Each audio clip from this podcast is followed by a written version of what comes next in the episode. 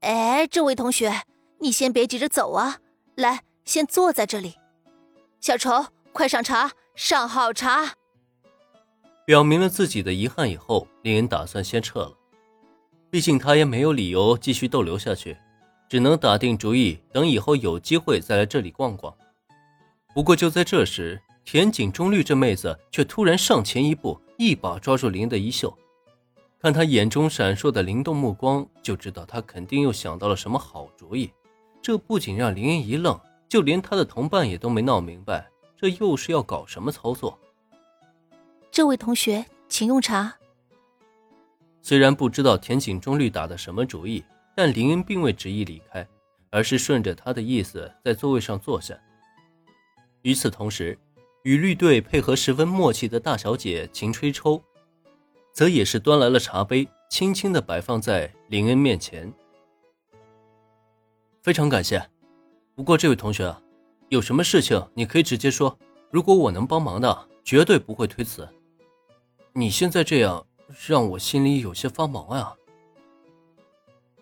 感谢了秦吹大小姐一声，林恩并未立刻端起茶杯，反倒是将目光投向田井中绿。在没搞清楚状况之前，这茶喝的也是不安稳，尤其是现场这样的情况，林坐在中间，周围四个女孩将他团团包围，这叫什么事儿啊？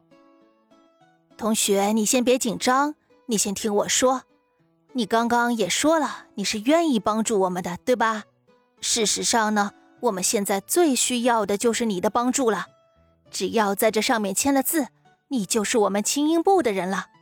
加入青音部后，不仅每天都有美味的茶水和糕点享用，还可以和四个美少女共处一室。同学，机不可失，失不再来啊！在林恩的注视下，田井中绿先是轻咳了一声，但很快。他的眼中又闪过了一道夺目的光芒，抽出一张入部申请。他那灼灼的目光，外加蛊惑的言语，还真是让人无法升起拒绝的念头。只是，咚的一声，啊，痛痛痛！小玲，你干什么？很痛的。还没等田井中绿把蛊惑的话说完，一旁已然满脸通红的秋山玲一拳头砸在了他的头上。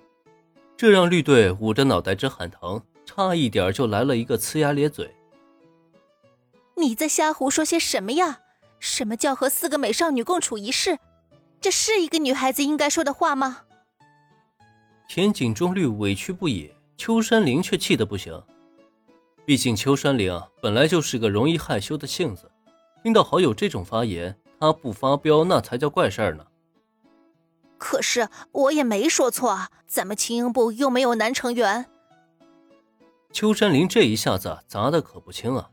田井中绿半天没有松开捂着头的手，但对于他的叫屈，秋山林却更加的气不打一处来。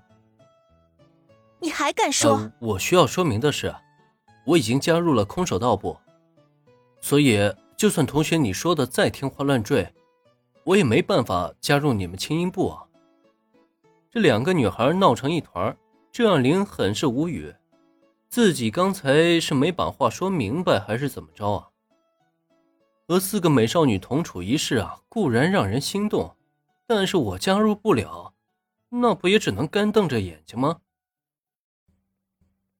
本集播讲完毕，感谢收听，免费不易，您的评论与分享是我坚持下去的最大动力。